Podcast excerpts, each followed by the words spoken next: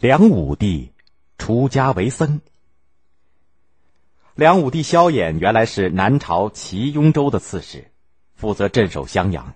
他趁齐朝的内乱，起兵夺取了帝位，建立了梁朝。看到前面的宋、齐两个朝代的皇族内部互相残杀，引起内乱，从而导致亡国，所以对亲属十分宽容。即使有人犯了罪，他也不责罚。梁武帝还是一个虔诚的佛教徒，对佛教在中国的普及做出过很大的贡献。他在健康建造了一座规模宏大的同泰寺，每天早晚两次都要到寺院里去烧香拜佛，声称这样是为了积功德，替老百姓消灾。公元五一九年，梁武帝到寺院受了菩萨戒，由于他的提倡，王侯子弟都以受戒为荣。南朝佛教在这个时期进入了全盛，在他的影响下，长子萧统，也就是昭明太子；三子萧纲，就是简文帝；妻子萧绎，也就是元帝，和许多官员都信奉佛教。有一次，梁武帝接当时南海最高的行政长官刺史萧昂的报告，从佛教发源地来了一位叫做达摩的高僧。梁武帝不敢怠慢，马上派人专程前往迎接达摩到都城健康。梁武帝一见到达摩，就迫不及待的问道：“我一直致力于建寺、造塔、写经、度僧、造像等佛门的基本设施，做了这么多好事，有多少功德？”达摩不紧不慢的回答说：“没有功德。”梁武帝不解的问：“为什么没有功德？”达摩诚恳的说道：“因为这些都是表面文章，不是实在的功德，不是实在功德。”梁武帝听了很失望，这不是他所期待的答案。沉默了一会儿，他又换了个话题：“什么是佛学的真谛？”达摩回答说：“没有绝对的真理，佛在心里，心。”即是佛，又是这种不着边际的话，不冷不热的态度，梁武帝有些不愉快了，甚至没有了提问的热情。达摩看到话不投机，就起身告辞了。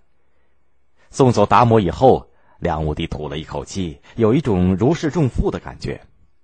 他想，自己虽然贵为天子，但是不知道为什么在达摩面前总觉得有些嗯压抑。梁武帝就把自己和达摩的谈话内容告诉了师傅智公禅师。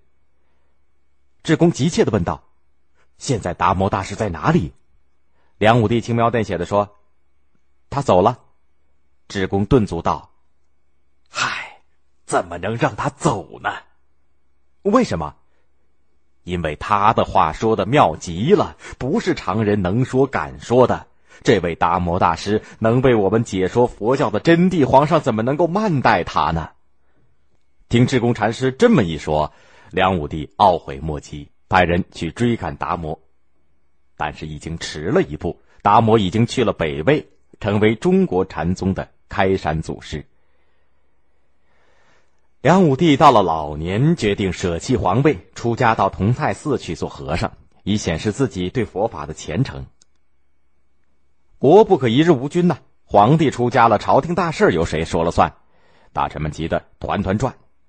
梁武帝才做了四天的和尚，大臣们就把他接了回来，让他继续主持朝政。梁武帝回宫以后，想想不对呀，普通百姓出家后要还俗，还得拿一笔钱向寺院赎身。我是堂堂的一国之君，还俗怎么能够不出钱呢？于是梁武帝再次舍身。到同泰寺出家。这次大臣们又来请他回宫，他说什么也不答应了。有一个大臣忽然灵机一动，说：“既然皇上舍身为僧，我们就要为他赎身，才能请他回宫啊。”大臣们觉得这个话说的有道理，就花了一万万钱，去同泰寺为梁武帝赎身。寺院主持收了这么一大笔赎金，自然是很高兴。十分爽快的同意这位皇帝和尚还俗。过了不久，梁武帝第三次舍身到同泰寺出家，而且为了表示自己的虔诚信佛，不但舍了自己的身子，还把宫内的人以及全国的土地都舍了。梁武帝舍得多，为他赎身的钱就要花的更多。大臣们花了一个月，凑足了两万万钱，才把他又赎了回来。过了一年，梁武帝第四次又到同泰寺出家，大臣们只得又用一万万钱为他赎身。梁武帝前后四次出家当和尚，大臣们共花了四万万赎身钱，把国库都给折腾光了。梁武帝晚年一心只想当和尚，不管国家大事朝政混乱，最后连自己的性命也保不住了。